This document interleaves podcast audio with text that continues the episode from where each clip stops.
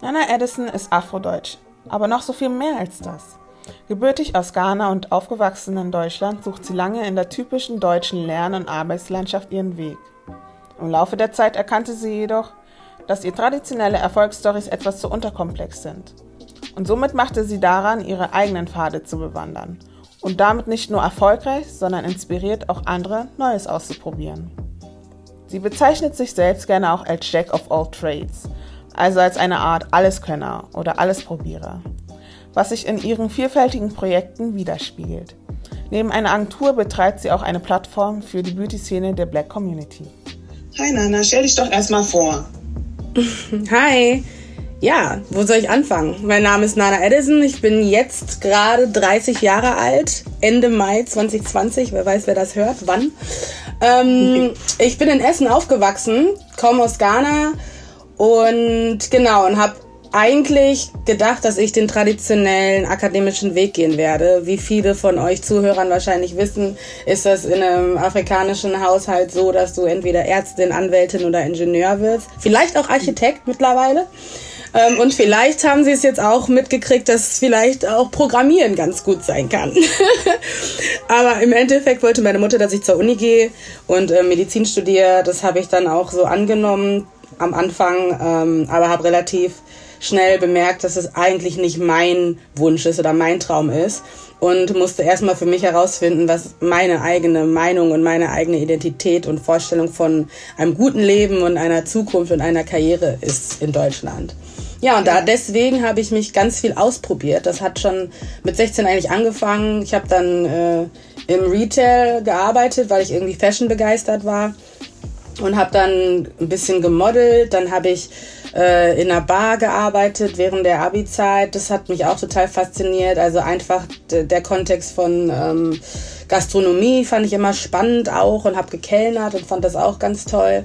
Ähm, und ja, und habe mich dann so peu à peu in die Richtung Entrepreneurship bewegt, weil für mich ganz klar war, ähm, ich möchte nicht angestellt sein, also nicht Angestellte sein mein Leben lang, ähm, ich fand das Gefühl immer ganz doof. Und ähm, mir ist auch immer in meinen Angestelltenverhältnissen aufgefallen, dass ich Optimierungsvorschläge hatte oder Ideen hatte um Prozesse zu verbessern und die aber nicht angenommen wurden, weil ich halt nur Angestellte war oder nicht den bestimmten Status hatte. Und deswegen war für mich ganz früh klar, okay, ich muss irgendwie herausfinden, wie das funktioniert, dass ich mein eigener Chef bin und mir niemand den Mund verbieten kann. Und wenn ich Ideen habe, die auch umgesetzt werden. Und genau, und so habe ich mich mit Entrepreneurship beschäftigt. Und das war dann so meine Obsession. Ich wollte alles lernen alles verstehen, was damit zu tun hat. Wie man gründet und warum sollte man ein eigenes Business haben und wie funktioniert das alles. Und dann habe ich Leuten gefolgt, die das irgendwie erfolgreich gemacht haben. Und ähm, ja, und meine kleine oder große nerdy Passion ist halt Tech. Und ähm, so hat sich das dann irgendwie zusammengefügt, dass ich dann für einen äh, Tech-Publisher äh, gearbeitet habe, aber als Event-Produzentin. Ähm, und habe dann so die ganze äh, deutsche Tech-Startup-Landschaft äh, kennenlernen dürfen. Und das war für mich dann so ein riesen, ja, weiß ich nicht, so ein riesen Aufatmen, Ausatmen, wo ich dann das Gefühl hatte, okay, hier passe ich rein, hier ist das progressiv, hier geht es schnell, die Leute denken anders und ähm, ja, und da bin ich dann eigentlich auch geblieben. Nice, nice. Also du hast sehr viel probiert ähm, und beschreibst dich ja als eine Person, die auch sehr offen ist, dem gegenüber Neues kennenzulernen. Ähm, magst du es eigentlich in Schubladen gesteckt zu werden? Und ähm, welche Stärken hebst du bezüglich deiner Person am liebsten hervor? Also in Schubladen gesteckt zu werden, glaube ich, mag keiner, wobei ich nachvollziehen kann, wie Schubladen entstehen. Ne? Also ich denke, Schubladen sind halt eine Form von Orientierung und das ist nicht unbedingt schlecht. Ähm, also zum Beispiel jetzt, wenn's, wenn ich jetzt zum Beispiel eine Idee habe für ein Business oder für ein Event oder für was auch immer, was irgendwie neu ist und unkonventionell ist, ähm, ist das Erste, was ich mache, zu versuchen, ist, ist so verständlich und so ähm, familiär ähm, zu, äh, zu transferieren oder zu kommunizieren, dass das für Leute irgendwo Klick macht. Und das sind Schubladen für mich. Schubladen für mich sind Orientierungswegweiser, wo Leute ähm, das Gefühl haben, ah, ich kenne das irgendwie, auch wenn ich das nicht ganz kenne, sich dann wohlfühlen und irgendwie dann auch gewillter sind, sich damit auseinanderzusetzen. Ähm, aber wenn man, in, wenn man nur in Schubladen denkt und dann quasi die Menschen in einer Schublade oder eine Person, mich zum Beispiel, nur in einer Schublade behalten will, sehe ich das als problematisch. Aber ja, also ich glaube, das ist so ein zweischneidiges Pferd. Auf der einen Seite habe ich kein Problem, wenn jemand sagt, Nana ist ein Beauty-Entrepreneur. Ich habe auch kein Problem, wenn jemand sagt, Nana ist ein Tech-Entrepreneur. Ich habe auch kein Problem, wenn jemand sagt, Nana ist äh, eine Event-Produzentin oder Nana gehört einer Agentur, weil alle diese Sachen sind wahr. Ähm, aber wenn jetzt jemand sich nur darauf bezieht, dass ich irgendwie ein Beauty-Entrepreneur bin, dann will ich der Person sagen, ja, bin ich, aber ich mache auch das und das und das auch und das auch nicht unbedingt ganz unerfolgreich. ja, nice. Du Selbstbewusstsein ist gut. Sag mal, ähm, du hast ja einige Stärken ähm, deinem, ja, in deinem Leben auch irgendwie sammeln können. Mm. Wie helfen dir die Stärken in der Arbeitswelt erfolgreich zu sein? Mm, sehr gute Frage. Wie helfen mir meine Stärken in der Arbeitswelt erfolgreich zu sein? Ähm, tatsächlich habe ich meine Stärken erst entdeckt durch ähm, Schwierigkeiten. Also ich wusste zwar, ich, dass ich ein paar Sachen gut kann, zum Beispiel gut beobachten und Komplexitäten schnell erkennen. Ähm, das wusste ich schon relativ früh, aber ich habe das nicht als Stärke gesehen, sondern ich habe das eher als äh, ähm, Hindernis wahrgenommen, weil ich da, weil ich das nicht anwenden konnte, also nicht in der Schule anwenden konnte oder im Freundeskreis anwenden konnte.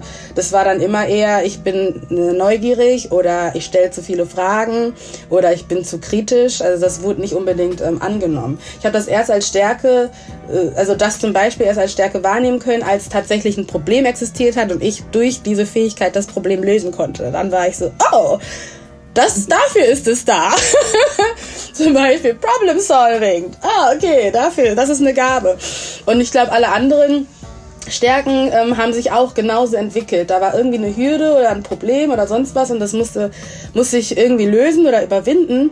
Und dann habe ich mich damit auseinandergesetzt und dann gesehen, okay, auf diese Art und Weise oder die jegliche Art und Weise kriege ich das Problem gelöst und das kann ich immer wieder und wieder reproduzieren. Und dann wusste ich, okay, das ist eine Stärke oder auf jeden Fall ein Muskel, den ich aufgebaut habe. Also ich würde sagen, bei mir ist das Resilience. Ähm, ich bin eigentlich nie zu, wie soll ich sagen, zu äh, aufgeregt, also zu excited, aber ich bin auch nie jetzt super underwhelmed. Ich bin irgendwie so dazwischen, weil ich so oft Nein gehört habe, mir so oft gesagt wurde, ich kann was nicht oder ich soll was nicht. Also ich, mir wurden so oft Türen verschlossen, dass ein Nein mich jetzt nicht mehr so wirklich ähm, mein Herz nicht mehr schmerzt, sag ich mal. Und gleichzeitig habe ich aber auch so oft äh, ganz enthusiastisches Ja bekommen oder ganz große Versprechen bekommen, die nicht erfüllt wurden und habe dementsprechend auch oft äh, Enttäuschung erfahren ähm, und äh, erleben müssen, dass was Leute sagen nicht unbedingt passiert, auch wenn sie es vielleicht gut meinen. Und dementsprechend bin ich auch nicht so sehr zu begeistern, so schnell zu begeistern. Und ich glaube, das hilft mir dabei, ähm, ja, ein langes Durch Durchhaltevermögen zu haben. So, ne? Also ich erwarte nicht, dass irgendwie, wenn ich ein Meeting habe oder einen Call habe mit jetzt einer, zum Beispiel wir hatten jetzt, äh, ich hatte jetzt ein paar Meetings mit ein paar Sportmarken in Bezug, in Bezug der Curlcon. Dass wir jetzt ganz begeistert sind und sagen, ja, lass uns das machen und lass uns zusammen irgendwie eine Campaign produzieren und so weiter und so fort. Ähm, Freue ich mich, aber ich weiß auch ganz genau, dass nächste Woche können die sagen, ja, unsere Budgets wurden gekürzt und bla bla bla, jetzt können wir es doch nicht machen. und dementsprechend ähm, freue ich mich, also ist, diese, ist dieser Enthusiasmus dann tatsächlich erst da, wenn äh, der Vertrag unterschrieben ist. Ansonsten ist es halt nur nettes Blabla. und ich glaube, ja, das hat mir, das hat mir dabei, das hilft mir auf jeden Fall dabei, äh, irgendwie am Ball zu bleiben und mich äh, nicht zu sehr erschüttert zu sein von Misserfolgen. Ähm, ja, ich glaube, Resiliency ist so eine meiner, meiner Superpowers, wenn man das irgendwie so sagen kann. Mhm. Jetzt zum Stichpunkt Superpower. Der eine oder andere würde ähm, seinen kulturellen Background oder seine Hautfarbe als Black Person of Color auch als Superpower beschreiben. Wie siehst du das? Ist das eher ein Fluch oder ein Segen für dich, gerade in Bezug auf Arbeit und dein Leben an sich? Ja, super interessante Frage. Ähm, also ich sehe das als Segen. Ich sehe das als Superpower, weil man in der Lage ist, Dinge zu sehen oder Perspektiven zu verstehen, Empathien zu haben ähm, und auch, ähm, also jetzt im Kontext von ähm, Business oder wirtschaftlich, ähm, Nischen wahrzunehmen, die andere nicht sehen können, weil die diesen Blindspot haben. Ne? Also ich bin eine schwarze Person, die quasi in einer weißen, nicht quasi, sondern die in einer weißen Mehrheitsgesellschaft groß geworden ist. Das heißt, ich weiß, wie Weiße denken. Ich weiß, was weiße Menschen sehen. Ich weiß, wie deren Alltag aussieht, weil ich mich mein ganzes Leben in dieser Welt oder in diesem Kontext bewege. Aber die meisten weißen Menschen haben keine Ahnung, wie mein Leben aussieht. Und dementsprechend habe ich irgendwie eine doppelte äh, doppeltes Potenzial, sag ich mal. Ne? Ich habe natürlich auch eine doppelte Hürde, weil äh, die Mehrheit der Gesellschaft nicht, nichts von mir weiß oder so wenig über mich weiß und meinen Kontext weiß. Aber initial habe ich eigentlich in der Hinsicht einen Vorteil. Ich habe mal, ähm, ich mache ja so Masterclasses auch und äh, ich habe letztes Jahr eine Masterclass gemacht und ähm, da habe ich darüber gesprochen, dass, ähm, dass man ja in Firmen, in Unternehmen von dem Culture Fit spricht. Ne? Und ich bin halt der ganz festen Überzeugung, dass der Culture Fit in die Mülltonne gehört. Und ähm, wir, besonders als äh, Minorities oder Immigrant-Kinder, ähm, uns auf den Culture Ad fokussieren sollen. Und ganz, also ganz kurz, um das irgendwie äh, grob zusammenzufassen, der Culture Fit ist ja ein Unternehmen, zu gucken, passt du in unsere Unternehmenskultur. Das heißt, wie nah bist du an uns dran? Denkst du gleich wie wir? Siehst du die Sachen gleich wie wir? Hast du dieselben Werte? Und umso näher du an dem Unternehmensvorstellung von Values bist, bist du auch ein, ein Culture Fit. Das heißt, du passt dann dort rein. Der Fit bedeutet aber auch, dass du genau da drin stecken bleibst und dass es irgendwie keinen Raum gibt, sich zu bewegen oder sich anders zu entwickeln oder auch ähm, etwas beizutragen oder Veränderungen zu schaffen, weil du musst ja da reinpassen. Und das führt dazu, dass meistens besonders ähm, äh, Minorities oder men also Menschen wie ich zum Beispiel, eine schwarze Frau, ähm, Teile von sich selbst ähm, verstecken muss oder Teile von sich selbst unterdrücken muss oder nicht zeigen kann, weil das nicht zum Culture Fit gehört. Dabei wären diese Aspekte meiner selbst, meiner Erfahrungswerte, äh, äh, meiner Fähigkeiten, Dinge zu sehen, Probleme anders zu lösen, Kontexte anders wahrzunehmen, ein riesiger Mehrwert für das Unternehmen. Und deswegen spreche ich davon, dass ich niemals in Culture Fit sein möchte, sondern ein Culture Ad sein möchte. Ich komme zu dem Unternehmen, ich komme zur, zur Firma oder ich komme zum Projekt und ich trage etwas dazu bei, was dort nicht war. Ich, ich füge etwas hinzu. I'm adding something that wasn't there. Und das und darin sehe ich die Superpower und darin sehe ich auch ähm, die äh, ähm, ja ich will nicht sagen besonders sein, weil jeder Mensch ist besonders, aber im Kontext von einer Minderheit sein in einer Mehrheitsgesellschaft äh, sehe ich das als einzigartige Fähigkeit, dieser Culture Ad zu sein, anstatt sich zu schrinken, anstatt sich kleiner zu machen, um ein Culture Fit zu sein. Mhm. Ja, Stichwort äh, Culture Ad. Also es ist ja momentan ja total trendy und voll modern, auf Vielfalt zu setzen und äh, Mitarbeiter einzustellen, die einen Migrationshintergrund haben. Wie siehst du denn die Entwicklung generell in Bezug auf die tatsächliche existierende Vielfalt in der Arbeitswelt? Mm, ja. Wirklich so. Ja, ja. Ja, Trendwort 2019 ist auf jeden Fall Diversity and Inclusion. Und Trend, für mich ist auch Trendwort 2019 Tokenism. das gehört irgendwie mit dazu. Ähm, also ich denke, Diversity ist unglaublich wichtig. Also ist, man, man darf das nicht unterschätzen. Und ähm, ich würde auch jetzt immer noch meine Hand heben und immer noch sagen, dass das eins der äh, der größten Mankos immer noch ist in Deutschland, äh, besonders in der deutschen Wirtschaft oder in all, eigentlich in allen Zweigen von deutschem Leben, ähm, ist, der, ist da ein Diversitätsmangel. Ähm, gleichzeitig sehe ich halt aber auch, dass die Umsetzung ähm, dieser Diversifizierung von Personal oder von Stimmen, von medialer Repräsentation und so weiter und so fort ähm, halt sehr, sehr stark ins Tokenism rübergegangen ist. Oder eigentlich schon, von, wahrscheinlich schon von Anfang an äh, so praktiziert wurde. Ähm, weil es wirklich Arbeit ist, ne? Diversität zu leben. Das ist ja Arbeit. Das ist ja ein extra Aufwand, den man macht.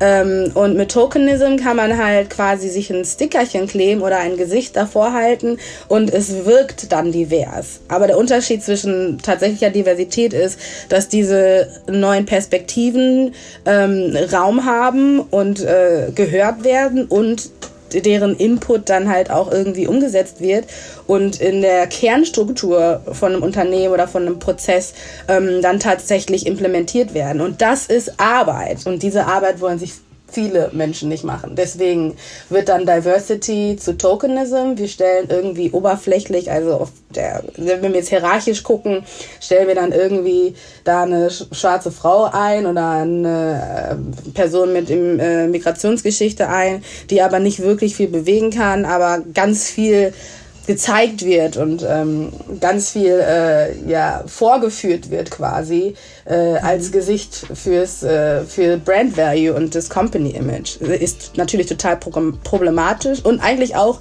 so eine reproduzierte Ausbeutung ne? Also. Also irgendwie ein Rückschritt würde ich sagen. Zum Teil. Naja Rückschritt würde ich auch nicht sagen weil es gab ja noch keinen Fortschritt Preach. Von daher, also es ist halt, ich würde sagen, es ist halt ein Minischritt. Es ist kein Rückschritt, aber es ist so ein Minischritt nach vorne, ist immer noch problematisch, aber schon ein bisschen besser als vorher. So, so ungefähr. Ich habe man macht zwei Schritte nach vorne, dann wieder einen zurück und dann wieder zwei Schritte nach vorne und dann einen zurück. Ja. Also, Vielleicht auch mal zur Seite und so, ein bisschen schräg. oh Mann, naja gut, wir wollen ja auch was äh, kennenlernen über deine vielfältigen Tätigkeiten. Ja. Und zwar ähm, bist du nämlich Co-CEO deiner eigenen Agentur Curl Agency. Mhm. Und dein eigenes Startup Style Indie, soweit ich weiß. Mhm. Und ähm, gibst halt unabhängigen Haarstylistinnen und Make-up-Artists äh, die Möglichkeit, sich mit Kunden äh, ja, zu vermitteln quasi. Richtig? Mhm. Ja, also das ist korrekt. Äh, Curl Agency ist auch die Agentur, die die CurlCon macht. Mit der Curl Agency helfen wir Marken dabei, ähm, ihre Aktivierungen diverser zu gestalten und auch authentischer zu gestalten. Das heißt, wir wissen, wie Schwarze oder BIPOX sprechen, wie man die erreicht und wie sie sich auch gesehen, verstanden und äh, geliebt fühlen. Ähm, unabhängig davon, ob du eine schwarzes, schwarze Person auf einem Foto, auf einem Banner hast, heißt noch lange nicht, dass wir jetzt irgendwie dir glauben. Ne?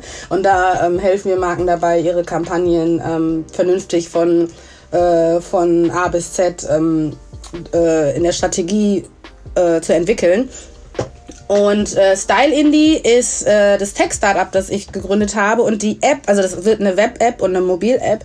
Ähm, und die ist jetzt gerade im Coding. Das heißt, die Dienstleistung, die wir da anbieten, ist noch nicht getestet worden. Ne? Also die App wird jetzt gerade gecodet und dann testen wir die, um dann die Glitches und die Bugs und die äh, UX nochmal zu verbessern und dann geht das Rollout erst los. Und mit Style Indie geht es darum, dass unabhängige Hair- und Beauty-Professionals ähm, in Deutschland ihre Dienstleistungen online anbieten können, ähm, ohne dass die einen Salon haben müssen ähm, und dass wir alle, also BIPOX, aber auch weiße Menschen, eine Plattform haben, ähm, wo sie diese Beauty Professionals finden können, buchen können, ähm, online bezahlen können ähm, und halt auch ähm, Inspiration finden können zu allen möglichen Hairstyles und äh, Beauty ähm, bezogenen Dingen.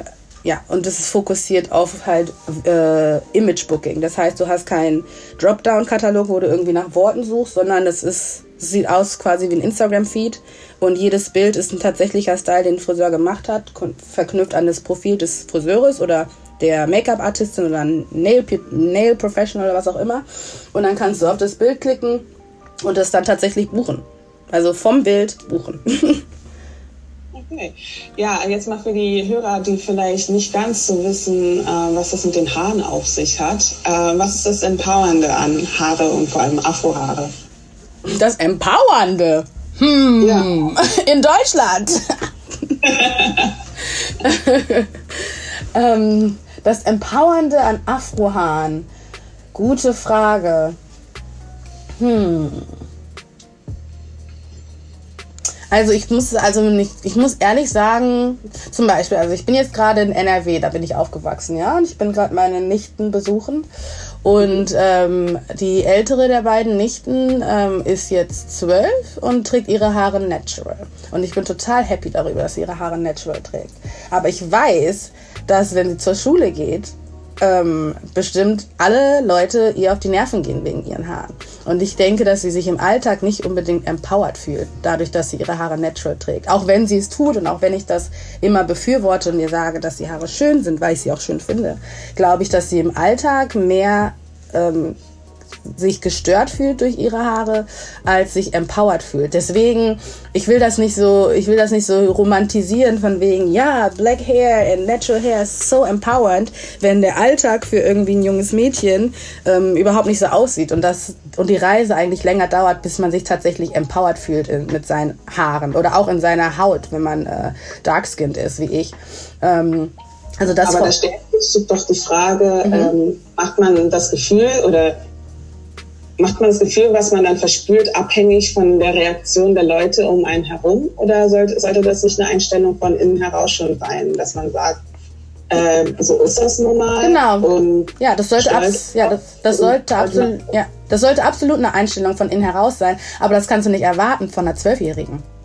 Ja, also, ne? also das kann man halt nicht von einem, von einem Teenager erwarten oder von einem Kind erwarten, das in Deutschland aufwächst und die ganze Zeit suggeriert bekommt, dass sie nicht so schön ist wie oder ihre Haare nicht so schön sind wie und sie nicht zum Friseursalon geht und nicht einfach diese Styles haben kann, die sie irgendwie auf Instagram sieht und so weiter und so fort. Das ist, ihre Haare fühlen sich an erstmal wie ein bisschen wie ein Störfaktor, wie eine, wie eine Bürde. Und das ist diese intrinsische Motivation oder dieses intrinsische Self-Confidence, das entwickelt sich dann mit der Zeit wenn sie denn, wenn sie denn auch das Glück hat, dass ihre Mutter sie empowert oder sie eine Tante hat, die irgendwie ähm, äh, sie, sie empowert. Und diese Außenfaktoren führen dazu, also sind ein Riesenfaktor dafür, wie man sich dann letztendlich selbst wahrnimmt. Niemand kommt aus dem, aus, aus, aus, ja, aus dem Uterus der Mutter und denkt sich so, I'm empowered, I'm black, I'm strong, I'm this, I'm amazing, you know? Ähm, und was andere sagen, interessiert mich nicht, because the colonizers, they are dumb anyways. wie auch immer. So, so, so funktioniert das nicht unbedingt. Ähm, bei mir zum Beispiel ich weiß nicht, dass ich wirklich gesagt habe, dass ich mich wirklich empowered gefühlt habe und ein Bewusstsein hatte. Das war nicht bevor ich irgendwie 19 war. So die Tatsache, dass ich einen starken Willen habe und die Tatsache, dass ich mir nicht, mich nicht so schnell irgendwie unterkriegen lasse, hatte nichts damit zu tun, dass ich ein Bewusstsein dafür hatte, dass mein Schwarzsein und meine Haare ein Statement sind und andere Menschen empowern könnte oder ein, ein Weltbild verändern kann und so weiter. Sondern es lag eigentlich nur daran, dass ich einen starken Willen hatte und äh, bestimmte Sachen für mich, also als Einzelperson wollte. Aber ich hatte da noch nicht so eine ganz, so eine ganz formierte globale globales Verständnis von der Komplexität und den Bedinglichkeiten, äh, die damit kommen, eine schwarze Person zu sein oder seine Haare irgendwie natural zu tragen. Das kam, ich würde sagen, das war erst so irgendwie mit 19 oder so, wo ich dann mit diesem Natural Hair Movement in Berührung kam. Vielleicht sogar ein bisschen später und dann bei so einem Workshop war mit Felicia Leatherwood, ähm, die jetzt auch noch eine, äh, eine Freundin ist und die ist eine Celebrity Hairstylistin, die macht auch die Haare von Issa Rae zum Beispiel. Ähm, und sie dann in diesem Workshop so eine krasse irgendwie Speech gehalten hat und mir dann wirklich bewusst wurde, ey krass, meine Haare machen noch viel mehr aus, als dass sie einfach lockig sind und mich nerven. es ist ja, also schön ist es auf jeden Fall, nur die Pflege ist halt ein bisschen extra, sagen wir mal so. Ne? Genau. Also, doppelt so viel Produkte verwenden wir äh, als äh, nicht äh, schwarze, so. Mhm, nicht lockige, ja, ja. Oder nicht lockige, genau. Also sagen wir mal so. Und das ist halt echt, das ist, ja, es ist ein Struggle, ne, damit umzugehen. Und deswegen ist es ganz gut, dass du ähm, Curl äh, in die Tat umgesetzt hast. Ähm, Dankeschön. Genau. Ja, es ist ja nicht nur doppelt so viele Produkte. Es ist also einmal ist es ja, dass die die Bildung nicht stattfindet. Ne? Also jede andere Person äh, kann ja zum normalen Friseursalon gehen. Friseure werden ausgebildet für ein bestimmtes Spektrum von Spektrum von Haartexturen und ab irgendeinem Punkt ist dann so, äh, das ist ein Experiment, so das ist zu lockig, keine Ahnung, was das ist und das ist problematisches Haar, so ne und ähm, und da also die, einmal diese Miseducation, die dann deutschlandweit dann passiert, die dann natürlich auch bei uns als schwarze Person, die in Deutschland geboren und aufgewachsen sind, auch ankommt, ähm, dass wir nicht wissen, dass wir erstens nicht überhaupt nicht wussten, wie wir das jetzt irgendwie handeln sollen, dann Zweitens ist der Zugang nicht da zu Produkten. Also selbst wenn wir zweimal mehr Produkte verwenden, zahlen wir dann auch noch fast siebenmal mehr für das Produkt an sich. Ähm, weil der Zugang nicht da ist, ähm, Produkte zu, Produ äh, an Produkte zu kommen, die äh, irgendwie äh, bezahlbar sind. Das ist dann auch nochmal eine Riesenhürde, sich mit seinen eigenen Haaren wirklich auseinanderzusetzen und zu sagen, ich mache diese Routine und diese Pflege, weil Natural Hair ist teurer als irgendwie, also vom Investitionsfaktor, wenn du das mal durchkalkulierst, deine natürlichen Haare zu pflegen und zu tragen, ist teurer als einmal im Monat oder alle zwei Monate dir irgendwie Braids zu machen oder ein Weave, eine, eine gute Wig zu machen. Und ich habe nichts gegen Weave, ich habe nichts gegen Wigs. Ich bin hier nicht, äh, ne, I'm not lynching, äh, ich verfolge hier niemanden. Ich bin Fan ich von, so ich bin Fan von Freiheit für alle. Aber, ähm, aber es ist halt günstiger, das zu machen. Diese Wig ist eine Investition, die kostet dann 400 Euro und die kannst du eine Weile tragen, diese Wig. Darunter machst du dann deine Plätze und hast deine Haare darunter und fertig. So, und deine Natural Hair zu pflegen. Du brauchst ein Shampoo, den Conditioner, brauchst einen Deep Conditioner, dann brauchst du irgendwie eine Pflege, ein Öl. Ähm, musst du die twisten, abends vorm Schlafen gehen, morgens aufmachen, irgendwie einen Style machen, dann Feuchtigkeit rein. Das ist so viel Geld. Das ist so teuer. Deswegen ist es ja auch ein Billion-Dollar-Business. Voll, voll. Super, dass du das nochmal äh, äh, erläutert hast für die Hörer, die gar nicht damit vertraut sind, ähm, die vielleicht Freunde haben mit lockigen Haaren, aber gar nicht sich vorstellen können, was jetzt Struggle erst manchmal ist, damit umzugehen. Ja, du musst, du musst dir vorstellen, einfach nur so, so ganz simples Beisp Alltagsbeispiel, ja. Leute mit lockigen Haaren, also je nachdem, wie, wie stark die Lockentextur ist, müssen früher, sehr viel früher aufstehen als du mit nicht lockigen Haaren. Einfach nur, um pünktlich bei der Arbeit zu sein. Voll. Hm. Stinknormaler Alltag von jeder Person, die in Deutschland wohnt oder in der Schule zu sein, wie auch immer. Ja, meine, meine Nichte, wenn sie ihre Haare natural hat, muss sie früher aufstehen, um ihre Haare zu machen, um dann zur Schule zu gehen. Und das haben, hatten wir unser ganzes Leben lang. Meine Mutter musste, ich musste eine Stunde früher aufstehen, damit meine Mutter noch durch meine Haare kämmt und mir die irgendwie twistet und noch irgendwelche Bubbles da reinmacht und so weiter. die guten alten Bubbles. Oder? Dann kommst du zur Schule, bist dann schlecht gelaunt, hast Kopfschmerzen. oh, jedes Mal das Durchkämmen, oh Mann. Oh Mann. Ist heute noch ein Struggle, selbst Oder? Nee, nee. Aber wir, wir, wir kommen dahin. Baby Steps. ja, voll. Aber es ist gut, dass, ähm, ich finde es gerade wichtig, dass Eltern auch ihre, ihre Kinder empowern. Weil häufig höre ich halt, dass ähm, Leute das Gefühl haben, dass Verwandte dann sagen, hm, nee, du sollst lieber die Haare glätten von, von deiner Tochter, das ist nicht so gut und, und hier und das wird dir äh, viele Probleme bringen und pipapo. Aber das Problem sind nicht die Haare, sondern die Einstellung dazu. Und das ist mhm. doch eben ja, also, mh, ja, also ich verstehe da beide Seiten der Medaille, weil im Endeffekt, und das ist ähm, so, ja, ich weiß nicht, so radikal wie das auch klingt, aber Haare glätten ist eine Art von Überlebenstaktik. Ne? Ähm, und wenn, also wenn Mütter, also meine Mutter hat das ja auch gemacht, meine Haare relaxed erstmal. Ähm, und das hat sie, das hat sie nicht gemacht, weil sie unbedingt meine Haare, meine natürlichen Haare nicht schön fand, sondern weil sie wusste, was, was mich alles erwarten wird, wenn ich meine Haare natürlich trage. Oder wie schwierig ich das haben werde in der Schule vielleicht, wenn ich meine Haare natürlich trage. Und wollte mir das so ein bisschen vielleicht erleichtern damit, so, ne? Sie wussten natürlich selber auch nicht, was da alles für Chemikalien alles drin sind, weil, wie gesagt, diese, die Bildung findet ja auch nicht statt. Ähm, und, und ich glaube, durch Medien und so weiter sieht halt auch eine, eine, eine Mutter, ähm, wie viel einfacher das Leben ist, wenn du glatte Haare hast. Ob du nun ein, äh, ein Praktikum willst oder einen Job willst oder eine Ausbildung willst. Ähm, so deine Afrohaare können können da ein Störfaktor sein. Nicht für dich, sondern für die Außenwelt, was aber letztendlich einen Einfluss hat auf dein Leben und deine Lebensqualität. Und daher kann ich verstehen, wenn dann Mütter das, das machen, weil sie es eigentlich gut meinen. Ähm, gleichzeitig bin ich aber auch ganz bei dir und denke, dass jetzt auf jeden Fall genug Zugang ist für jetzt die nächste, also für unsere Generation so und meine ältere Schwestern, die jetzt so 40 sind. Ähm, auf YouTube und äh, unendlich vielen Blogs sich da zu bilden. Und es sollte eigentlich keinen Grund mehr geben, seinen Kindern die Haare zu relaxen. Es, es, der einzige Grund wäre dann wirklich nur noch Convenience der Eltern. So, das wäre dann der einzige Grund, wo die Eltern sagen, oh, das ist mir zu anstrengend. So, ne? Aber dann muss sich der, müssen sich die Eltern die Frage stellen, ja, aber das ist halt dein Kind, ne? Also. Kinder sind halt anstrengend die haben Haare auf dem Kopf. Muss halt mitleben. Irgendwie. Anstatt jetzt Chemikalien auf den, äh, ja, den, auf die Kinder zu machen. Das sind halt Hormone. Das hat so viele Faktoren. Also nicht nur, das, nicht nur der Faktor von äh, höherer Krebswahrscheinlichkeit, sondern halt auch die ganzen Hormone. Periode kommt früher, die körperliche Entwicklung. So das alles hat Koalition, Koalisation, Koalition, wie auch immer das Wort heißt, mit diesen Haarrelaxern und auch diesen bestimmten Haarprodukten, wo diese ganzen Hormone drin sind. Und da muss man echt aufpassen. Ja, vor allem, wenn man es sehr früh tut. Genau. Okay, gut. Zurück zu deinem Unternehmertum. Äh, wie bist du dazu gekommen, Unternehmerin zu werden? Was hat dich dabei gewählt?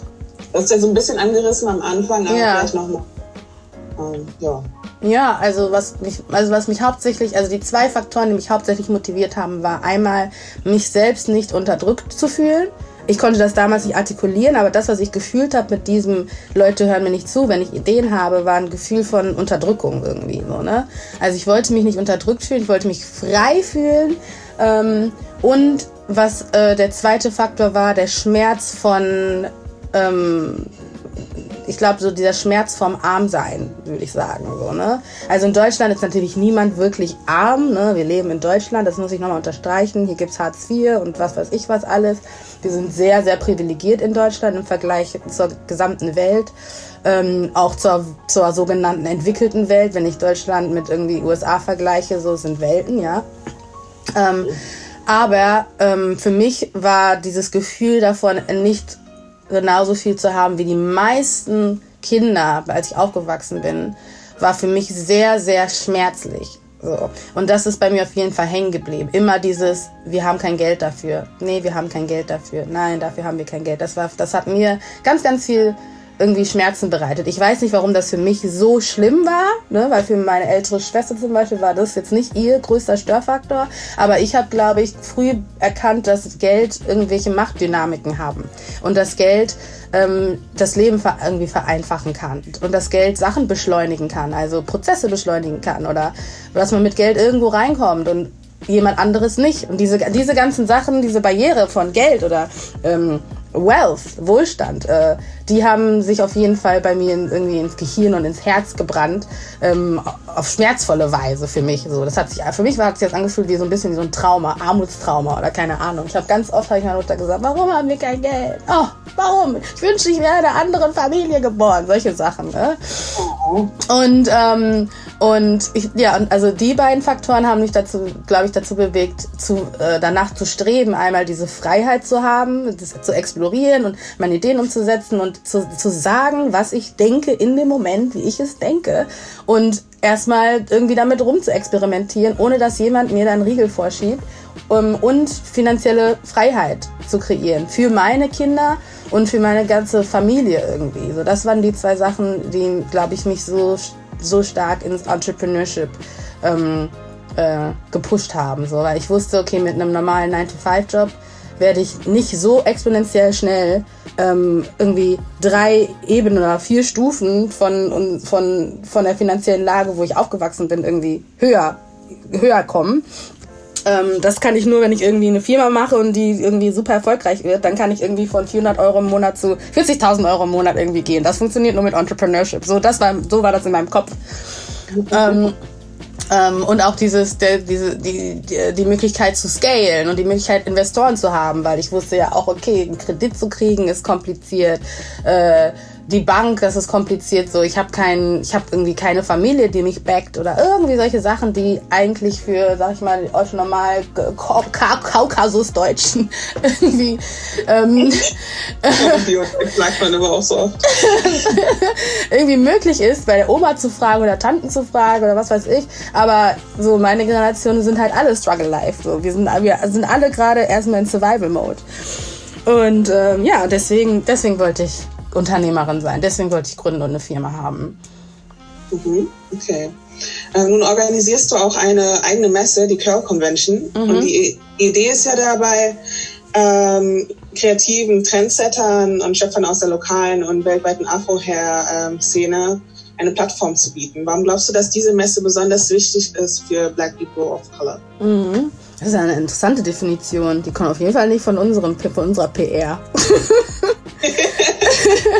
ähm, aber ja, also äh, die, die Curlcon ist, ist eine Messe, ist eine B2B und B2C-Messe, wo einmal die, also die potenziellen Kunden oder Consumer, also die Community, wie man so schön sagt, hinkommt, ähm, um sich selbst zu bilden. Das, ist halt, das sind halt die Workshops und die Mainstage, wo die Panels stattfinden, die Keynotes stattfinden, ähm, die Workshop-Räume, wo wirklich Hands-on-Workshops sind, wie man mit Afrohaaren umgeht oder ähm, äh, wie man mit, mit Make-up umgeht, wie, wie Contouring funktioniert oder Workshops zu Wellness oder ein Yoga-Workshop oder ein Meditationsworkshop, wo es wirklich darum geht, irgendwie die, die, die Teilnehmer oder die Kundengruppe, ähm, dass die sich selbst ausbilden können in einem, in einem Raum, wo es, wo denen wohlgesonnen ist und wo die gesehen werden und deren ähm, Bedürfnisse, also deren Unique-Bedürfnisse in Deutschland ähm, bedient werden. Dann ist es eine B2B-Plattform äh, B2B, äh, und Veranstaltung, weil die ganzen Marken dort Stände haben können. Also jede Marke, die irgendwie äh, die Black Audience bedienen möchte oder bedienen kann, kann bei uns dann eine Standfläche kaufen oder mieten und dann dort ausstellen. Und äh, dadurch haben die natürlich die Möglichkeit, einmal direkt an die Kunden ranzutreten, aber auch potenzielle Einkäufer zu treffen. Ne? Also zur Curlcon sind halt auch Einkäufer gekommen, ähm, die irgendwie vielleicht eine kleine Boutique hat oder einen Online-Shop haben oder sowas in der Art und dann sich diese neuen Marken angucken können und überlegen können, wollen wir das in, unsere, äh, in unseren äh, Katalog mit aufnehmen. Und ähm, ja, und das ist so die Idee der Curlcon. Ne? Also Overall Economic Empowerment ist mein Ziel. Ich will damit Umsatz machen. Also ich bin auch, Curlcon ist for, for Profit und kein NGO oder sowas. Ähm, ich möchte empowern, dass Leute sehen können, dass, es, dass der schwarze Markt ein lukrativer Markt ist und wir aus diesem Denken von irgendwie schwarze Leute zahlen nicht und in schwarze Leute investieren bringt nichts, weil wir sind irgendwie alle Geier und diesen ganzen Kram, dass man irgendwie aus dieser Denke rauskommt, weil das ist auch eine Fehlpropaganda. Denn die Leute, die zur Kölkon gekommen sind, haben zwischen, haben zwischen 30 bis 200 Euro fürs Ticket gezahlt, je nachdem welche Kategorie. Das heißt, die haben fürs Ticket bezahlt und dann haben die noch Produkte gekauft. Und alle Leute, die einen Stand, also die eine Standfläche hatten auf der Körper, waren sehr zufrieden mit ihren Verkäufen. Das heißt, schwarze Menschen, wenn sie einen Mehrwert sehen und sich gesehen fühlen und auch, wie gesagt, ne, ähm, zu denen gecatert wird, die nicht irgendwie ein Afterthought sind, der Nebenstand oder so der stand in der Ecke, sondern das Hauptmenü, the main course, ähm, äh, sind, dann nehmen die, nehmen die genauso wie jeder andere auch Geld in die Hand und sagen, ja, ich will da hingehen, ich will mich empowern lassen, ich will mich informieren, ich will mitdiskutieren, ich will, ich will mich in allen möglichen Art und Weisen und Facetten wiedersehen in all diesen Menschen. Ähm, und ich möchte auch Produkte für mich kaufen, die mich pflegen und wo jemand sich Gedanken gemacht hat, wie funktioniert das bei mir und tut mir gut. Und das ist, das ist das, was meine Spanischlehrerin damals immer gesagt hat. In der Schule hat sie immer gefragt, äh, fühlen sich alle geliebt, gesehen und verstanden? Das hat sie immer gefragt im Unterricht. Und das ist, das ist so für mich der Kasus Knaxus. So. Ich glaube, schwarze Menschen werden kein Geld ausgeben, nirgendwo, wenn sie sich nicht geliebt, gesehen und verstanden fühlen. Aber wenn man das hinbekommt, dann dann ist auch diese Illusion von wegen irgendwie schwarze Leute zahlen nicht oder sind geizig äh, dann auch debunked, denn meine Erfahrung ist halt das Gegenteil. Okay. Äh, ich will gerne von dir wissen oder von der Unternehmerin in dir wissen, wie der Prozess von der Idee für Curl bis zur Umsetzung verlief. Der ganze Prozess, oh wow. Ja, so eine Kurzfassung. ähm, ja, also ich hatte vor fünf Jahren die Idee, so eine Messe zu machen. Das war, nachdem ich bei diesem Rock Your Curls Academy Workshop war, von dem ich dir gerade erzählt habe, mit Felicia Leatherwood. Ähm, und dachte, und war so, ich will das machen, aber in groß und ich will das richtig schön ausproduzieren. Also ich habe so, ich habe äh, für die, ja, die meisten Leute kennen mich wahrscheinlich nicht, aber ich bin so ein bisschen so, ich mag so grandiose Sachen, ja. Ich mag, ich mag Sachen groß. Ich weiß nicht warum, aber ich mag alles irgendwie super size. Und ich wollte halt nicht ähm, einen, klein, also einen kleineren Community Workshop machen, äh, sondern ich wollte direkt eine große Messe machen. Und ähm, deswegen hat das auch fünf Jahre gedauert, weil ich mir erstmal überlegen musste, wie kriege ich das überhaupt hin. Und vor fünf Jahren war die, sag ich mal, die, das Bewusstsein von schwarzen Menschen in Deutschland ja noch nicht da, wo es jetzt ist, ne, wo wir jetzt alle irgendwie sind. Dementsprechend hatte ich dann halt so einen ersten Draft von einem äh, Businessmodell dann mir aufgeschrieben sofort. Das hieß damals noch BBB, Black Brown Berlin. Okay. Und das habe ich dann nach Freunde, also zwei Freunden geschickt, einmal Tali Quindio ähm, und ähm, äh, und Winnie. Und, die, und damals waren die beiden noch nicht so super große Influencer, ne? Und jetzt sind die beiden ja voll fett, voll die Riesen-Influencer. Winnie ist irgendwie der, glaube ich, bekannteste deutsche Barber und hat ja auch einen Friseursalon in Düsseldorf und so und hat seinen Meister gemacht. Super geil. Und Tali ist ja auch super bekannt mit ihren ganzen äh, Make-up-Artistry und so weiter und so fort. Und hat jetzt auch einen Salon in Berlin, Made heißt der, wo sie äh, einen Wig-Salon hat. Ähm. Und den hatte ich das damals beiden geschickt und die waren so, ja, voll cool, lass uns das machen. Und ähm, dann war dann meine Frage, und dann war ich so, okay, cool, wir machen das. Und dann war ich so, okay, aber wie? wie mache ich das so, ne? Und, ähm, und, mit, also, und dann habe ich durch meine an, ganzen anderen Ausprobierereien oder auch Berufswege mir die ganzen Skills angeeignet, um dann letztendlich letztes Jahr die Curlcon zu machen. Sprich, ich habe dann ähm, ganz viel Eventmanagement gemacht, Partys, aber auch Messen und auch ähm, andere Konzepte von Events gemacht. Dann bin ich viel gereist und habe äh, mir das Natural Hair Movement irgendwie auf der ganzen Welt angucken können. So, ich war in Amerika, habe ich dann gelebt, dann in London habe ich gelebt. Dann war ich sogar in, äh, in Südkorea so und konnte da, ne, wir kennen K-Beauty, konnte mir da das noch äh, auch nochmal alles reinziehen. Ähm, dann habe ich hier angefangen, mich in der Tech-Welt zu bewegen und da das ganze Startup-Life und zu verstehen, was, wie, wie man Investoren pitchen, überhaupt wie man pitcht, dieses ganze Pitching gelernt. Dann habe ich PR gemacht für eine PR-Agentur in Miami und habe da Social Media Management, Guerilla-Marketing und dieses ganze Activation gelernt, ähm, wie das alles funktioniert. Und all diese Skills, die ich dann quasi gesammelt habe.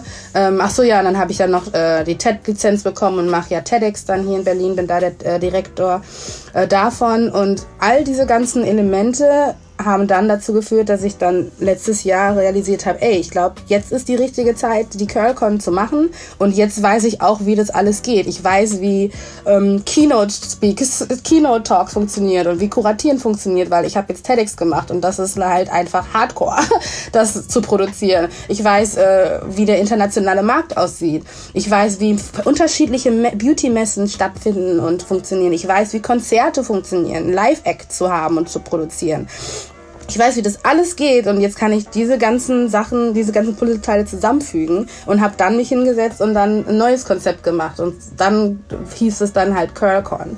Ähm, und dieses, mit diesem Konzept, ähm, dieses Konzept habe ich dann ähm, alle möglichen Leuten gepitcht aus unterschiedlichen Branchen für unterschiedliche Zwecke. Also ich habe zum Beispiel das Alkoholmarken gepitcht, weil die Curlcon eine Afterparty hatte und die Curlcon ja auch ähm, diese Influencer-Event hatte. Dann habe ich das Alkoholmarken gepitcht.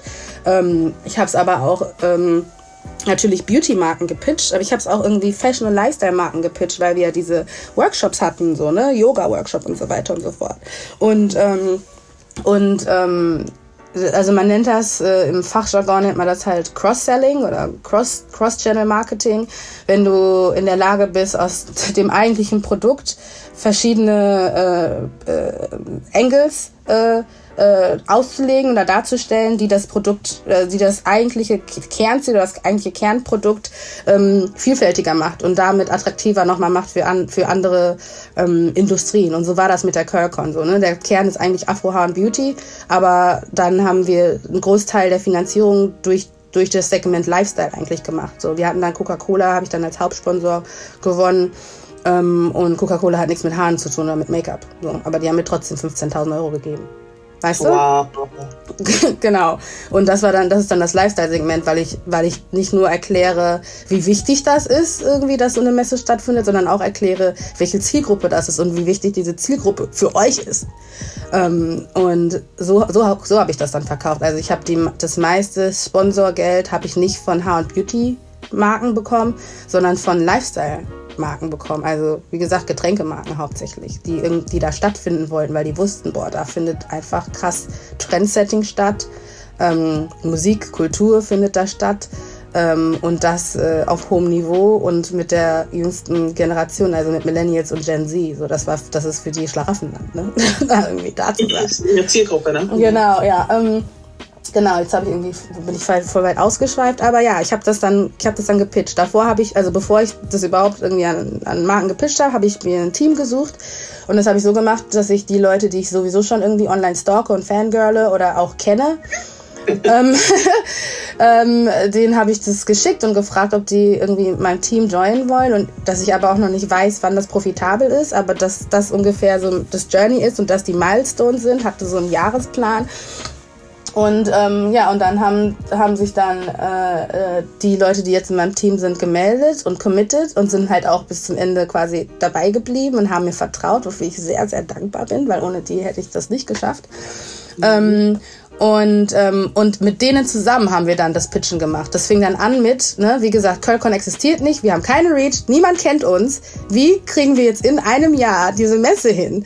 So, und das fängt dann an mit natürlich Cold Calling, Cold Emailing, also Klinkenputzen, wie man so schön sagt und äh, haben das dann gemacht. So ganz, das war wirklich old, das war oldschool, aber mit Hightech, so Hightech oldschool, weil natürlich hatten wir dann Mail-Merch, du kannst eine E-Mail-Liste machen und dann alle E-Mails raushauen, mit einem Code hintersetzt, so dass jeder letztendlich mit Vornamen adressiert wird und die E-Mails irgendwie personalized sind. So, das war dann mein Tech-Background, so, wo ich wusste, wie mhm. das geht. Und ähm, haben, haben so dann innerhalb von irgendwie, keine Ahnung, einer Woche haben wir, glaube ich, die ganzen Excel-Sheets voll gemacht und die Listen gesammelt ähm, und dann haben wir in der nächsten, in der Woche darauf, haben wir die dann die E-Mails alle rausgehauen. Das waren tausende von E-Mails, die dann rausgingen. Und ähm, dann auf die Antworten der E-Mails habe ich dann mit jedem einzelnen dieser dann Personen oder Marken oder Unternehmen ähm, dann ähm, Calls gehabt und den Curl gepitcht und denen erklärt, was ich vorhabe, was ich mache und wie das alles wird.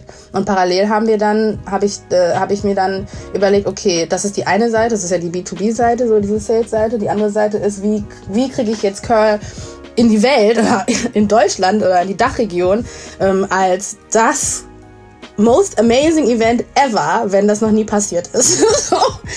Und wie bekomme ich Leute dazu zu verstehen, dass das, was noch nie passiert ist oder auch hier nicht existiert, so geil ist, dass sie auch direkt ein Ticket kaufen wollen. So. Und, äh, und ich dachte mir so in meinem Kopf, war ich so, okay, Utopie, Utopie.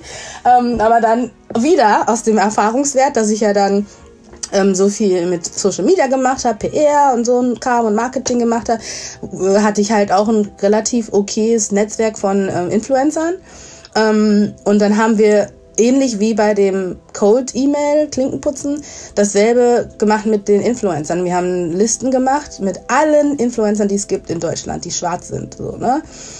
Und ähm, und haben dann habe ich dann habe ich ein Event gemacht, das habe ich dann ähm, Curl Ambassadors genannt. Und, ähm, und das Event diente einfach nur dazu, diese ganzen Influencer zu wertschätzen, ähm, denen einen Space zu geben, wo die untereinander networken können und einfach nur so sich selbst celebraten können. So, das war, das war der Gedanke und irgendwann während des Events werde ich den dann Curlcon pitchen und vorstellen. Mit der Hoffnung, dass die das promoten, ohne dass ich denen was bezahlen muss, weil ich ja gar kein Budget habe, um die zu bezahlen. Mhm. Und ähm, genau, das haben wir dann gemacht. Die erste habe ich bei WeWork gemacht, weil ich bei WeWork äh, da eine Membership hatte in dem Coworking Space und ähm, habe dann ähm, und da passen dann in diesem Communal Space passen nur 80 Leute rein. Wir haben in, insgesamt haben wir jetzt eine, eine Kontaktliste von irgendwie über 400 Influencern oder Influential People. Ähm, wow ähm, und habe die dann eingeladen und ich bin davon ausgegangen, dass vielleicht 20 zusagen. So. Und dann haben einfach schon bei der ersten Runde schon 200 irgendwas zugesagt. Und ich war so, die passen da nicht rein. Das war aber cool, weil dann konnte ich wirklich Cherrypicking machen. So, ne? Dann konnten wir sagen, okay, für die erste nehmen wir die Influencer, die halt die größte Reichweite haben. und die sind halt dann auch wirklich alle gekommen und haben das geteilt und dann sind wir direkt viral gegangen. So, das war dann zack, zack. Ich habe ihn dann gepitcht. Ich meinte so, das ist Curlcode, das ist, was ich machen will. So sieht die Lage aus. Warum ist das für euch auch ein Mehrwert? Das ist für euch auch ein Mehrwert, weil ihr wisst, dass ihr als Influencer in Deutschland auch nicht so gut behandelt werden wie weiße Influencer und ihr auch nicht alles so bekommt, wie es eigentlich sein sollte. So. Und ähm, ihr meistens auch so der einzige Influencer immer seid in diesen in, bei diesen Veranstaltungen, bei diesen Aktivierungen oder Kampagnen und ihr euch alle auch wie Tokens fühlt im Endeffekt. Und ähm, wenn wir das mit der Körper hinkriegen, ähm, werden wir halt einfach viel mehr Produkte, die für Schwarze von Schwarzen kommen, und dies uns, unsere Szene, also unseren Markt einfach breit ausbauen. Also meine Spezialisierung ist jetzt Afro-Haar, Beauty und Lifestyle, aber das wird auf jeden Fall dazu führen, dass halt noch andere Areas irgendwie inspiriert werden und ähm, das dann angehen. Und ich glaube, alle haben in, an dem Tag in dem Raum haben alle verstanden, was ich vorhabe, auch wenn das wahrscheinlich verrückt klang. aber ich glaube, alle haben verstanden, so, wenn das klappt, dann haben wir auf jeden Fall so, so ein, was angestoßen. Und ich glaube, deswegen haben die dann alle auch Support und haben gesagt, ja, wir machen das. Dasselbe war ja dann auch auf der Messe. Ne? Wir hatten ja dann die ganzen Influencer da auf den Panels und keiner wollte Geld haben. Wir haben alle gesagt, wir machen das. Erste Runde geht auf mich so ungefähr. Erste Runde geht auf uns so. Und aber dann, danach wollen wir, wollen wir die Para sehen. ja, so war das. Ja, nice. Nice. Das auch, vor allem auch von den Influencern, dass die da das Potenzial gesehen haben und äh, ja, mitgezogen sind. Haben. Ja. Genau, genau. Also ich glaube, ich, ich glaube, ich, ich kann das nur wiederholen, aber ich glaube halt, dass wirklich ein, ein Kernfaktor ist für jede Person, wenn, wenn irgendwie man versucht, jemand anderen irgendwie zu überzeugen oder zu berühren von seiner Idee oder von seiner Vision, ist es halt darüber nachzudenken, ob deine Vision oder deine Idee dazu führt, dass sich die Person gesehen, geliebt und verstanden fühlt. Und wenn das nicht der Fall ist, dann musst du halt nochmal irgendwie ans Drawing Board und überlegen, okay, wie, wie mache ich, wie transformiere ich diese Idee oder wie forme ich oder baue ich das aus, dass die, die Person, die ich erreichen will, sich gesehen, geliebt und verstanden fühlen. Weil es reicht halt nicht aus, ähm, zu sagen, ich habe diese grandiose Idee und die löst dieses Problem. Weil das, das ist das ist zwar, das ist zwar der Kern der Idee, ne? also auch mit der App oder was weiß ich, das ist das Kern, ist ein, ist ein Problem Solving, aber der, die Person, mit der du sprichst, denkt ja nicht wie irgendwie, denkt ja nicht in der Komplexität von, ähm, von einem Programmierer oder von einem Unternehmer. Und du, man muss in der, man muss irgendwie lernen, das dann in der Sprache umzusetzen, sondern auch in, in eine Identität umzusetzen, wo sich dann deine Kunden gesehen, geliebt und verstanden fühlen. Oder deine Support oder die Leute, von denen du Support brauchst, sich gesehen, geliebt und verstanden fühlen. Ich glaube, das ist eher die Challenge, weil ich glaube, alle haben, also ich, ich kenne, ich habe so viele Ideen geschickt bekommen nach der Curl und ich bin auch immer happy, wenn Leute mir ihre Ideen schicken. Ähm, und das sind grandiose Ideen. Und das Erste, was ich, meine Frage ist immer, die ich stelle, ist, ähm, wie, wie bringst du das an deine Audience? Wie sollen die, also wie können die das verstehen? Die Tatsache, dass ich das verstehe, ähm, die Tatsache, dass ich das verstehe, heißt gar nichts, weil ich jeden Tag mich mit Business, Economy, äh, Innovation und Problem Solving auseinandersetze. So, dass ich das irgendwie verstehe, ist klar. Aber wie versteht das jetzt äh, äh, Daniela 12 äh, aus Essen? So, wie, wie wird sie verstehen, dass das ihr was bringt? Dass sie zu ihrer Mutter geht und sagt, Mama, kauf mir ein Ticket dafür. Ich will da hingehen. Mhm. Und wie wird auch Mama das verstehen, dass das wichtig ist für Daniela oder für die Mutter selbst? Ne, oder wie auch immer der Kontext dann ist. So, ich hoffe, dass noch mehr Leute sowas wie Curlcon machen, dass es irgendwie noch eine Curlycon gibt und eine, keine Ahnung, WavyCon gibt oder sowas. und äh, das irgendwie, ja, dass ich. Das Thema hatte ich schon mal äh, mit, mit einer anderen äh, da, da, hatte ich das Gespräch auch, auch aus der Black Community, mhm. dass Leute das Gefühl haben, okay, das macht ja einer schon, deswegen lasse ich das mal lieber sein. Das, weißt du, diese, diese ja, das ist totaler Schwachsinn, Scrap in the Barrel. Aber das liegt auch, das liegt auch an diesem Tokenism-Verhalten. Ne? Das kreiert so ein, so ein ähm, äh, so ein Fake ähm, Scarcity, also äh, Mangel, Mangelerscheinungsdenken. So, man denkt, das ist ein Mangel, da ist ein Mangel, es gibt nur eins, es darf nur eins geben. Ähm, und dann ist quasi der Markt schon ausgeschöpft, weil dieses Tokenism ja immer nur eine schwarze Person wählt und dann dahin packt und dann sagt, und die Leute dann sagen, ja, wir haben ja eine schwarze Person, das reicht. Und dann setzt sich irgendwie in den Köpfen fest, so, ja, es kann immer nur einen geben in jeder Rubrik und das stimmt halt gar nicht so. Auch so eine Arbeitswelt. So ja, total. Es gibt den Quoten Schwarzen, den genau. Quoten Von daher brauche ich mich gar nicht erst zu bewerben. Totaler Schwachsinn. Genau trotzdem ja. drauf zu bewerben. Genau. Und für mehr Vielfalt zu sorgen in ja. den. Ich meine, wenn, wenn es, ich, also ich denke mir einfach, wie viele Lipgloss gibt es? zu viele. Wie viele Lipglosse gibt es und wie viele Lipgloss-Marken gibt es? Wenn es immer nur eins geben soll, könnte. Ja. Traurig. Sie hatten mir nicht mal die Auswahl. Ja.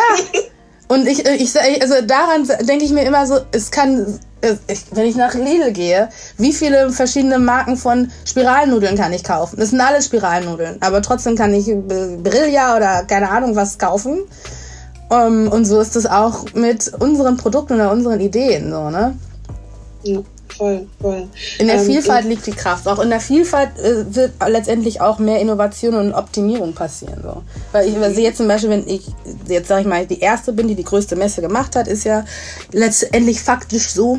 Ähm, gehe ich davon aus, dass wenn jetzt jemand nach mir das auch macht, die das höchstwahrscheinlich, also wenn ich jetzt nicht aus den Fehlern aus der ersten Messe jetzt lernen würde ne, und mich darauf ausruhe, ähm, wird, wird sie das, sie oder er das höchstwahrscheinlich besser machen und mich noch schneller überholen. Aber das ist ja das Ziel. Also das Ziel ist, also dass die Person, die das vor, vor zwei Jahren gemacht hat und dafür fünf Jahre gebraucht hat, dass die nächste Person, die das irgendwie zwei Jahre später macht, nur ein Jahr braucht dafür und ähm, das schneller umsetzen kann, weil sie verstanden hat, wie es geht, von durch die erste Person. Ja, ja. Das, das, also so sollte es sein. Ja, finde ich auch.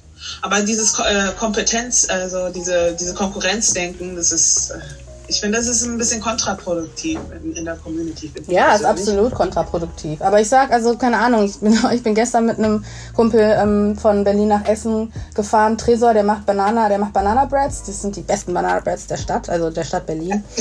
Der ist super, der ist auch super famous, Banana and Breads, guckt euch das an auf Instagram und ähm, wir unterhalten uns halt auch immer über unternehmerische Sachen und Ideen und wie man was machen kann. Und ähm, dann hatten wir uns darüber unterhalten, dass bei einem der Ambassador Events, da hatte ich so ein Mini-Panel mit meinem Team gehabt und habe gesagt, hey, die Influencer sollen, können uns einfach mal alle Fragen noch stellen, die sie haben, so abgesehen von dem Pitch, den ich gemacht habe für die. Und ähm, da hat jemand gefragt, ja, wie will ich das denn umsetzen? Und dann habe ich das so gut ich konnte, so schnell ich konnte, aber auch so gut ich konnte, Stückchen für Stückchen die meistens erklärt und wie ich das vorhabe umzusetzen. Auch mit der Tech und auch mit Data und so weiter und so fort. Und als es dann zu Ende war, kam dann einer der Gäste zu mir und hat gesagt, ey Nana, sei vorsichtig, verrat nicht alle deine Ideen und ne, deine Herangehensweisen, sonst klaut dir das halt jemand. Frage, ne? Also wie viel kann man preisgeben und wie viel soll man für sich behalten? Genau, aber und ne, darüber habe ich dann mit Tresor unterhalten und Tresor und ich haben, waren dann beide so, wenn ich das erzähle und jemand sagt, er will die klauen, was für mich auch schon äh, ein, Wort ist, was ich nicht sehe, weil du kannst mir keine Ideen klauen. There's nothing new under the sun. So, ich habe nichts neu erfunden. Ähm, aber dann ist meine Antwort darauf, ja, mach das. Mach das. Weil im Endeffekt, ich habe das, ich habe an diesem Ambassador-Event habe ich wirklich von A bis Z erklärt, wie du die wie man die Curlcon machen kann. Das hat trotzdem niemand gemacht.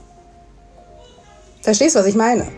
Mhm. Es reicht halt nicht aus zu wissen, wie es geht oder die Idee zu haben, sondern du musst halt diese Resilience haben und die Gewilltheit, wirklich dich hinzusetzen und zu schuften. Und da hört es dann auch bei vielen Leuten auf. Und deswegen, mach, ich mache mir keine Sorgen über Konkurrenz generell nicht viel, aber ich mache mir noch weniger Sorgen darüber, dass jemand meine Idee klaut. Und irgendwie ich deswegen dann keine Ahnung, an Markt verliere oder jemand mir die Butter vom Brot nimmt. Weil die müssten erst, also diese Leute müssen erstmal die Hürde überwinden, tatsächlich das durchzuziehen. Und ja, also ich meine, die Möglichkeit, die Kölkon zu machen, gab so viele Jahre und so viele Leute hatten die Idee und haben es nicht gemacht. Ja, ich glaube auch nicht, dass du allein mit dieser Idee standest. Nee, überhaupt nicht. Deswegen sage ich ja, there's nothing new under the sun. Ich habe nichts von der Kirkon ist irgendwie eine groundbreaking new idea. So, das ist ein, das ist eine, ich sag mal, eine Kollektion von gesammelten Eindrücken, die ich in meiner Reise äh, im Unternehmertum gesammelt habe. Und ich wurde ja auch inspiriert durch einen Workshop, wo ich selbst teilgenommen habe.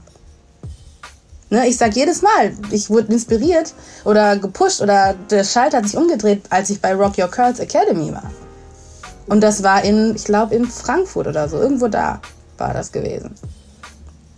Deswegen, also, I don't claim irgendwie, ich, ich claime nicht, dass ich irgendwas erfunden habe. Ich claime einfach nur, dass ich es umgesetzt habe und nicht unbedingt schlecht umgesetzt habe. das kann ich schon bestätigen. Ja. Auf jeden Fall. Ähm, ja, Stichwort Vielfalt. Äh, wie kann man denn Diversity und Vielfalt erfolgreich im Marketing umsetzen? Weil es gab ja die ein oder anderen Fälle, ich will jetzt nicht Namen nennen, aber wo es irgendwie nicht so gut gelaufen ist. Mhm. Ähm, ja. du den Leuten empfehlen oder den Unternehmen? Ja, die müssen halt, ähm, die müssen halt einstellen, ne? Also in den, an den kritischen Entscheidungs, äh, Punkten, also so, so, ein Prozess von einer Kampagne oder von einem Product Launch oder was auch immer, ne, das geht durch so, das geht durch richtig viele Hände und wird durch richtig viele Stationen abgesegnet. Und wenn am Ende das dann dabei rauskommt, ob jetzt nur VW, Rossmann oder sonst was, ähm, ist das einfach nur ein Beweis, dass an diesen ganzen, nirgendwo an diesen Stationen eine Person auf Color war, die sagen konnte, na, ich würde es besser nicht so machen. ähm, und äh, ich glaube, das ist so bei, also bei Großkonzernen besonders, ähm, der, der Hauptfaktor. Die müssen halt divers einstellen und das halt nicht als Token, also nicht als Vorhängeschild, ähm, eine stimmlose Person irgendwie quasi einstellen, die sie dann aber auf alle Poster packt, sondern eine Person einstellen, die auch ein Stimmrecht hat, ein Entscheidungsrecht hat und mitgestaltet. Ähm, dann, das ist so die erste, ich glaube, das ist das allererste, was dazu beiträgt, das zu machen. In der Umsetzung ist es natürlich schwierig, weil die, Struktur, dann die ganze Struktur muss umgewandelt werden. Die müssen auch erstmal irgendwie HR-technisch irgendwie lernen, wie komme ich, wie komme ich irgendwie an diverse Leute ran, die dann Bock haben auf die Firma, weil die ganze Firma ja eh schon unattraktiv ist wahrscheinlich für eine Person of Color, wenn diese, wenn die Firma schon so viele Jahre irgendwie homo, homogen war, so, ne?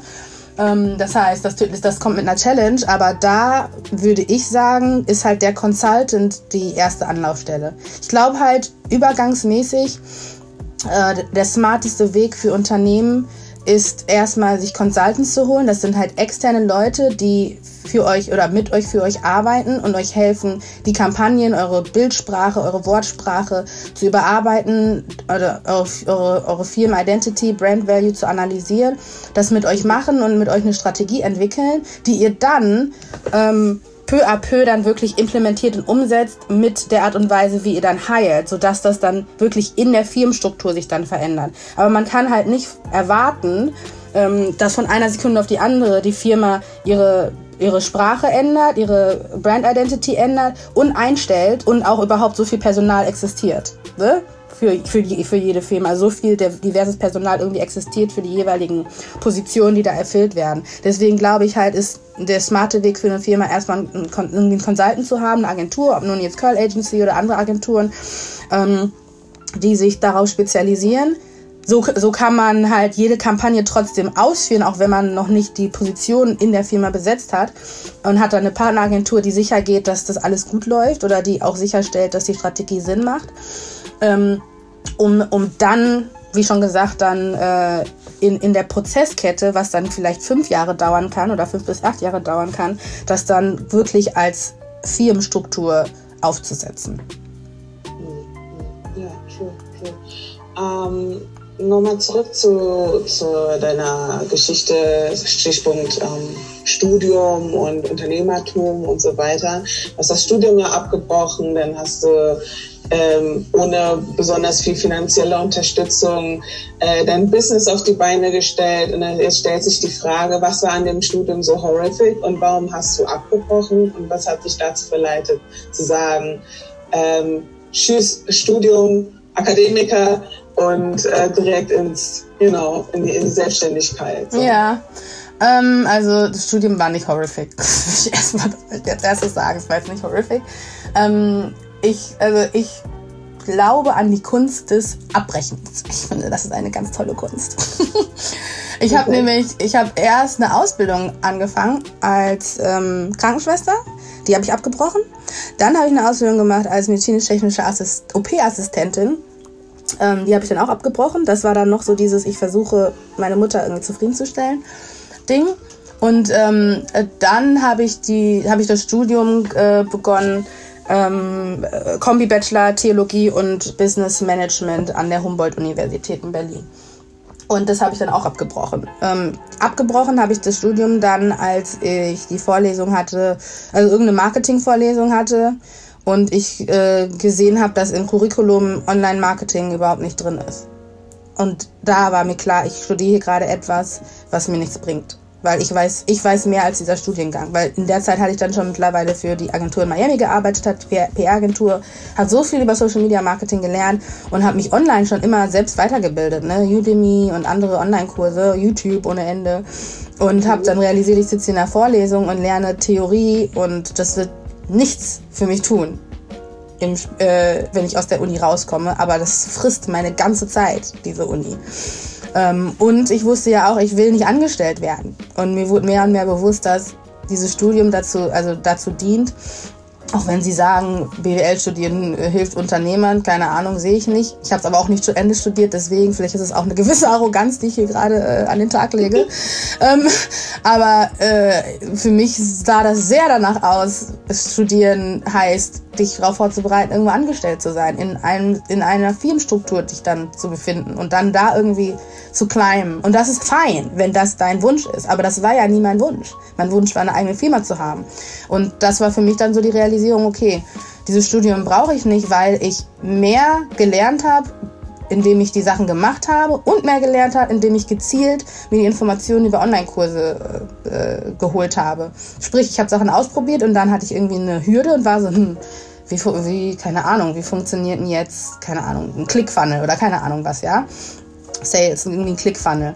Wie funktioniert das? Ich brauche das irgendwie. Okay, dann kann ich googeln, was ist ein Clickfunnel, wie funktioniert ein Clickfunnel und dann finde ich dann einen Online-Kurs, der kostet 10 Euro und kaufe ich den. Das sind dann irgendwie sechs Stunden oder so, die ich mir da reinziehe intensiv und danach kann ich das. Fertig. Abgehakt. So und so habe ich mir meine ganzen Skills dann geholt. Wenn ich gemerkt habe, irgendwas fehlt mir an Wissen, an Know-how oder an Skill, dann habe ich mir den Skill einfach dann ähm, über Online-Kurse geholt, angeeignet. So, und es ist natürlich eine Frage, was für ein Lerntyp du bist. Aber ich bin halt ein, für mich ist Online-Lernen war für mich so viel einfacher als in der Uni auch zu lernen oder in der Schule zu lernen. So, ich habe meinen Scrum Master gemacht, ich habe ähm, den PMP ähm, äh, Professional gemacht und das sind alles Sachen, die du auch beim Studium bekommst, die Scheine, äh, Scheine bekommen kannst, an Privatunis wahrscheinlich. Ähm, und ich habe die einfach dann online gemacht und habe dasselbe Zertifikat. Und ähm, ich denke, dass, ja, also da für mich war auf jeden Fall das der große Faktor abzubrechen und wie ich mir das, wie ich dann die Skills trotzdem bekommen habe, wie gesagt, sind dann die Online-Kurse und das Lernen und Beobachten. Wenn man die Augen auf hat, dann lernt man wirklich viel. guter Stichpunkt, äh, guter Stichpunkt vor allem. Ähm, also du hast auf dem Weg sehr viel gelernt und ähm, auch viele Rückschläge erfahren. Ja. Also, was für, woher hast du dir die Kraft geholt, weiterzumachen? Hm, ja, ich glaube, das ist, das ist wahrscheinlich ein Klischee, aber, aber es klingt wie ein Klischee. Aber die Kraft hatte ich dadurch, dass es keine andere Option gibt. Weil die andere Option ist, okay, ich scheitere jetzt. Durch dieses Scheitern habe ich schon gelernt. Ich fühle mich aber auch wirklich äh, natürlich irgendwie wie ein Versager ähm, in dem Moment. Aber die, ein, die andere Option ist dann, okay, dann muss ich mich jetzt einstellen lassen. Oder ich muss dann doch studieren gehen, eine Ausbildung machen. Und die Vorstellung war für mich schlimmer, als es nochmal zu versuchen. um ehrlich zu sein. Die Vorstellung, dass ich mich jetzt da, dass ich da hingehe und dann ist da ein Chef. Oder also auch die, ja, ich weiß nicht, wie das klingt. Ich möchte niemanden irgendwie angreifen oder irgendwie das Gefühl geben, dass ich äh, euch degradiere. Aber, und jetzt sage ich das, ey, das ist echt. Ich habe letztens noch mit einem Freund darüber gesprochen, wenn man sagt, ich bin ja nicht Rassist, aber, und dann sagst du wahrscheinlich was Rassistisches, ne? Und ich sage jetzt hier, ich will ja, ich will jetzt nicht arrogant klingen, aber, und jetzt sage ich wahrscheinlich was Arrogantes. ähm, aber ja, also für mich war der Gedanke auch so, ich, also ich wusste, ich will jetzt nicht mehr in einem Großkonzern arbeiten, wenn ich mich irgendwo einstellen lasse, dann wahrscheinlich in einem Startup. So. Und dann werde ich in einem Startup arbeiten, das sind dann, das ist dann, sind dann Gründer, meistens so zwei Co-Founder, Nils und äh, Jannis. Und die sind dann irgendwie so 32 und hatten irgendwie so eine Idee, wo die besoffen waren ähm, und haben dann dafür direkt 250.000 Euro bekommen und haben noch nicht mal einen Jahresplan gemacht mit Milestone und haben keine Ahnung, wie es eigentlich weitergehen soll. Die haben nur irgendwie die Idee und haben das geschickt und dann haben die direkt Geld bekommen. Und für die soll ich jetzt arbeiten. Das war für mich nicht denkbar. das war für mich einfach nicht denkbar, für Johannes und äh, keine Ahnung, Nils zu arbeiten, die keinen Plan haben, was die machen, aber so viel Geld bekommen haben, einfach nur weil die äh, Mitte 20 oder Anfang 30 wilde weiße Burschen sind, die eine neue Idee haben. Ähm, während ich hier sitze und alles haarklein von A bis Z durchplane und äh, nicht einen Cent bekomme. Da, da bin ich dann, dann war ich dann doch ein bisschen zu, äh, weiß ich weiß nicht, ob ich missgünstig war oder mir dachte, nee, kein Bock. Ich, also ich möchte euch nicht mein Talent geben. Ich möchte das Geld, Talent gern für mich selbst nutzen. Alright. Alright, das ist ja mal ein Statement. Apropos Statement, wir kommen auch zum Ende des Interviews. Ähm, magst du der Black Community vielleicht eine Message mitgeben oder generell Menschen mit Migrationshintergrund? Weil in diesem Podcast, also der, Podcast heißt ja Triple E, Embrace, Encourage, Empower und von daher ist zum Ende des äh, Interviews auch ganz gut ein empowerndes Statement den Leuten, den Hörern mitzugeben. Mm. Okay, also mein empowerndes Statement ist, niemand wird dich retten, du musst dich selber retten und egal wie tief du fällst oder dich fühlst, besonders dieses Gefühl von Scham, was ich auch nicht beschreiben kann, aber du weißt, was ich meine, wenn ich das sage. Dieses Gefühl von Scham, ähm, egal wie tief und wie, wie sehr dich das irgendwie unterdrückt und du das Gefühl hast, du kannst nicht atmen und so weiter. Du kannst letztendlich alles, was du dir überlegt hast, umsetzen. Es dauert vielleicht länger und es ist vielleicht auf Umwegen, aber du kannst es umsetzen. Also gib nicht auf. Und frag nach Hilfe. Alright. Also nicht aufgeben, nach Hilfe suchen, einfach zu machen kommen. Alright, ja, das war's dann auch schon für das Interview. Ich hoffe, es hat euch allen gefallen. Danke dir, Nana, dass du die Zeit genommen hast. Und seid auch das nächste Mal dabei, wenn es heißt Hallo und herzlich willkommen bei Triple E. Embrace, Encourage, Empower. Embrace, Encourage, Empower.